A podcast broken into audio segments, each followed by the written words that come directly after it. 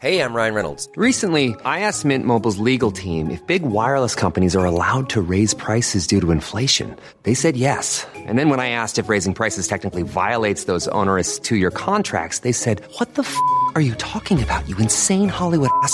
So to recap, we're cutting the price of Mint Unlimited from $30 a month to just $15 a month. Give it a try at mintmobile.com slash switch. $45 upfront for three months plus taxes and fees. Promo rate for new customers for limited time. Unlimited more than 40 gigabytes per month. Slows. Full terms at mintmobile.com. Qual o vírus mais antigo do mundo? Segunda parte. Comentário de Mari Persona.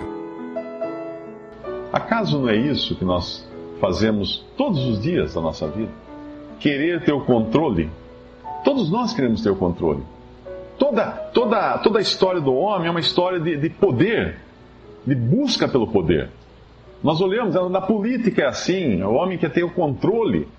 Na, na- no trabalho é assim, vocês que trabalham em uma empresa sabem que tem alguém lá querendo subir e passar alguém para trás e ter o controle. E sempre que nós queremos ter o controle, nós obviamente vamos passar por cima de alguém. Nós sempre vamos querer colocar alguém de lado. E nesse caso aqui, Deus. Eu pergunto, será que foi bom o resultado de colocar Deus de lado? De tirar Deus da vida de Adão e Eva? Falar, nós não, nós não queremos mais. Nós queremos o controle? Não, nós sabemos, nós olhamos em volta o mundo hoje, sabemos como está esse mundo. Esse é o mundo. Às vezes a pessoa chega para mim e fala assim: ah, mas se Deus existisse, se Deus se preocupasse conosco, ah, o mundo não estaria assim. Mas é por- exatamente porque Deus se preocupa conosco que o mundo está assim. Porque não estaria assim se nós tive- não tivéssemos tomado as rédeas nas nossas mãos. E nós queremos o controle. Quando, quando, quando nós colocamos em dúvida a bondade de Deus, nós perdemos a comunhão com Deus. E foi o que aconteceu aqui com Eva, com Adão e Eva. Perderam completamente a comunhão com Deus. E quando eles comem daquele fruto, eles, os olhos se abrem. Ah, então Satanás estava certo quando ele falou que os olhos deles iam se abrir. E conheceram que estavam nus. E cozeram folhas de figueira e fizeram aventais, aventais para si. A, a- consequência do pecado, a primeira coisa que acontece é a conscientização da nossa total nulidade. Por isso eles descobriram que estavam nus, incapazes de qualquer coisa, nu- nus, completamente, eles não tinham. E outra coisa, eles tinham vergonha de si mesmos agora. Eles nunca tinham sentido vergonha de si mesmos, nenhum dos outros. Agora eles têm vergonha de si mesmos. Eles te- tentam esconder as suas partes íntimas. Deus não tinha, não tinha feito nada para eles fazer isso antes. Eles estavam muito bem, viviam nus no, no- no Jardim do Éden e não tinham nenhum problema com isso. Mas agora eles descobrem que eles estão nus e eles se sentem mal. Adão não. E veja que é interessante isso. Eu pergunto: eh, de, de quem que eles estavam escondendo a nudez? Só tinha Adão e Eva no, no- no paraíso ali, no, no jardim do Éden. E quem estavam escondendo nudez? Adão, Eva, Deus, a serpente. Com quem? Eles estavam com vergonha de quem? Esse é um dos desastres que o pecado causou no homem. Nós olhamos para nós e nós nos achamos, ficamos insatisfeitos conosco. Nós descobrimos que nós estamos aquém da, da perfeição. Nós descobrimos que nós, nós somos nada. E aí o que nós tentamos fazer remediar isso, fazendo folhas de, eh, cintos com folhas de figueira. É o que eles fazem. E nesses, nesses milênios da passagem do homem pela terra, tudo que o homem tem, tem, tem feito, tem tentado fazer, são folhas de figueira. Tentar remediar a situação causada pela queda no pecado. E uma outra coisa que acontece é que eles ouvem a voz de Deus que vinha no jardim do Éden e eles se escondem. E Deus chama, no versículo 8, Adão, ah, e ouviram a voz do Senhor, Deus, que passeava no jardim pela viração do dia, escondeu-se Adão e sua mulher da presença do Senhor Deus, entre as árvores do jardim. E chamou o Senhor Deus a Adão e disse: Onde estás? Será que Deus não sabia onde Adão estava? Sabia. Geograficamente falando, sim, mas ele queria que Adão visse onde ele tinha ido parar, como a gente fala em português, né? Adão, onde você foi parar? Onde você está? Até onde você chegou, Adão? E Adão foge, Adão se esconde. O homem se esconde de Deus. E, e não, não é diferente até hoje. Nós temos, de um lado, Deus buscando o homem. Porque Deus é um Deus que busca. Deus é um Deus que procura. Cristo Jesus veio ao mundo buscar a ovelha perdida. Buscar a ovelha. Todos aqui já leram os evangelhos, sabem que ele veio buscar a ovelha perdida. E o homem foge, foge. E Deus busca, busca e o homem foge, foge. É muito fácil a gente perceber isso. Quando foi a última vez que você se escondeu de Deus? Consegue lembrar? Que fez algo que você sabia que estava errado, mas você achou que fazendo você teria um benefício, que Deus estava escondendo de você esse benefício, e você então fez escondido de Deus. Ou então se escondeu depois que fez isso, que praticou isso. Pensa um pouquinho, volta um pouco a fita da sua vida e vê quantas vezes na sua vida você já se escondeu de Deus.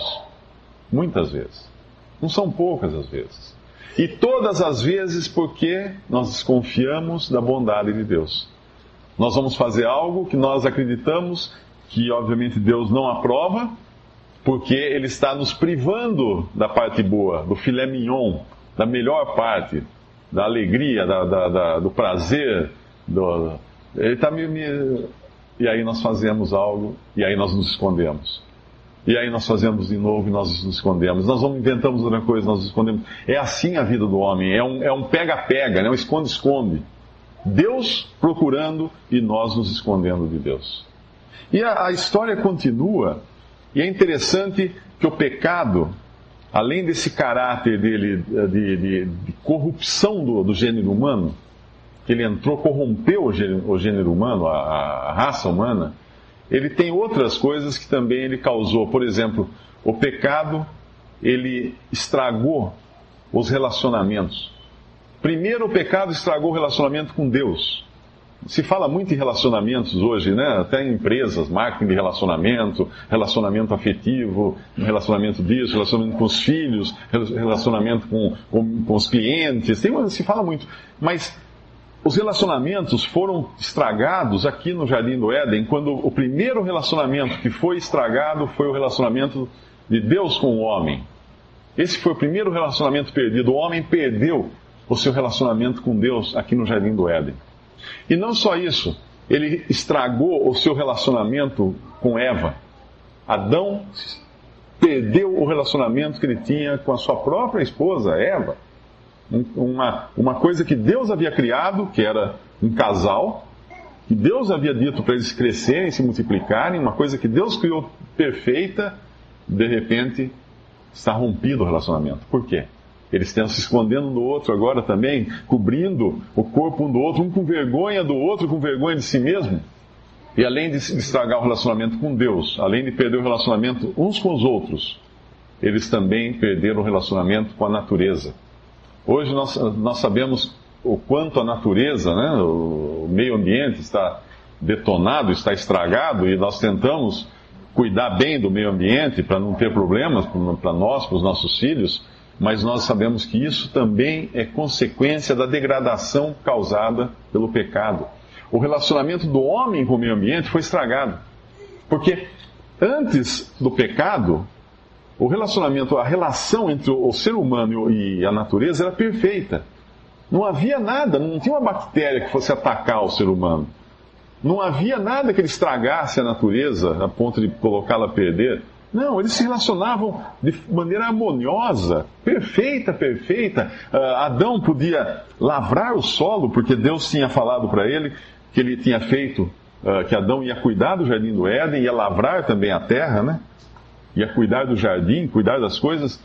Mas agora, no momento em que há o pecado, que ele entra na criação de Deus, uh, Deus fala mais adiante, no versículo que ele iria fazer espinhos. 18, né? 18.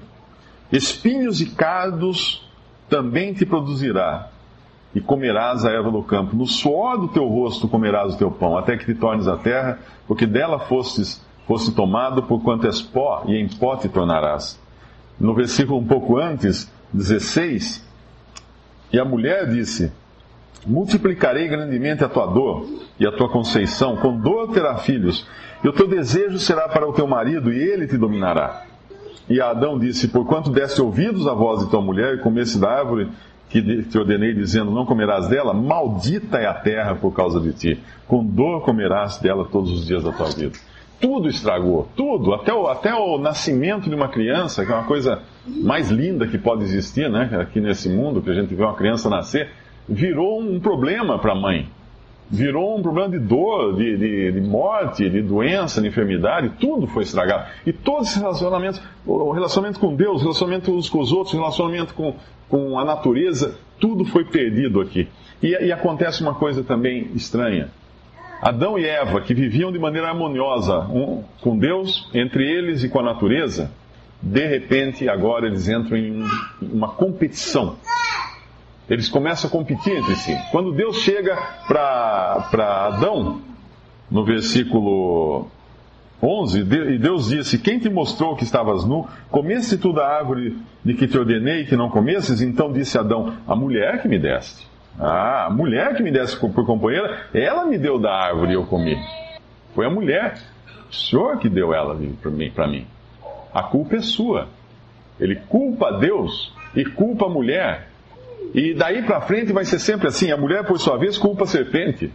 A serpente me enganou e eu comi.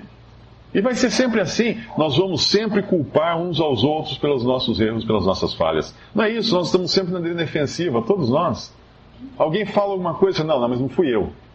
Não, mas você fez, eu vi. É, não, eu fiz, mas é porque alguém antes fez isso e me levou a agir dessa maneira. Ah, mas é a culpa é do governo. Não, a culpa é da, de fulano, a culpa é de ciclano, a culpa é do mundo, a culpa é do, dos comunistas na época do comunismo. Os comunistas falavam, a culpa é do capitalismo. E vai ser sempre assim, nós vamos procurar alguém para culpar. Por quê? Porque isso nos faz sentir bem. Adão deve ter se sentido bem quando ele jogou a culpa para Eva e falou assim, ah, me livrei. Resolvi o meu problema. Estou fora agora. E vai ser sempre assim. Por quê? No momento em que o ser humano tentou cobrir o seu pecado as folhas de figueira, ele passou a entrar também numa competição. Ele passou a jogar a culpa em outros para ele subir. E vai ser sempre nós. O, o, qual, o que a religião nos diz? Bom, a religião, no sentido religião humano, humana, no sentido humano da palavra, ela sempre nos diz, nos diz o seguinte: procure viver uma vida boa, procure ser bom para com as pessoas, ser honesto, trabalhador, não transgredir as leis, e você, então, no final, Deus vai olhar tudo isso que você fez, vai considerar você um cara legal e vai levar você para o céu. Essa é, a, essa é a forma religiosa que se busca para sair do problema da salvação. Mas no momento em que eu procuro ser bom, eu tenho que ter um padrão para me comparar. Não é? Essa parede é branca, mas é branca por quê? Porque eu tenho outras cores que me dão a noção do que é branco e o que não é. Mas se eu pegar uma folha de papel, tenho certeza, de papel sulfite, e colocar nessa, na frente dessa parede, nós vamos deixar de chamá-la de branca. Provavelmente a gente vai chamar essa parede de bege ou de gelo, porque ela não é tão branca quanto uma folha de papel sulfite. E à medida que nós vamos procurando um branco absoluto, uma folha de papel perfeita, as outras cores vão deixando de ser tão puras quanto aquela, daquela, daquela folha de papel. Por que isso? Porque nós precisamos de padrões, nós precisamos de padrão de comparação, nós precisamos de, de referências. Então, para eu me achar bom, eu tenho que achar vocês ruim. Eu tenho que achar que vocês, vocês não são como eu. Então eu sou melhor que vocês.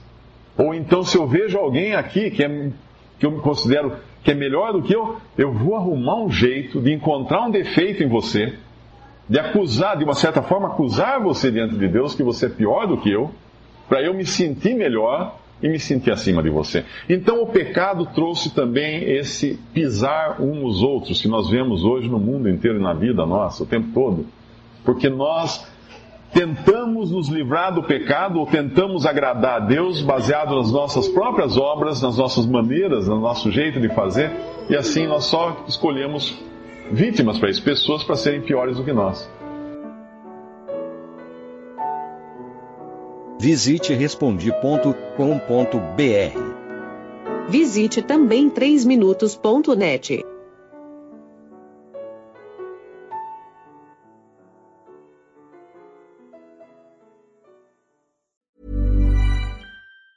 Ever catch yourself eating the same flavorless dinner three days in a row? Dreaming of something better? Well, HelloFresh is your guilt-free dream come true, baby. It's me, Kiki Palmer. Let's wake up those taste buds with hot, juicy pecan-crusted chicken or garlic butter shrimp scampi. Mm. Hello Fresh. Stop dreaming of all the delicious possibilities and dig in at HelloFresh.com. Let's get this dinner party started.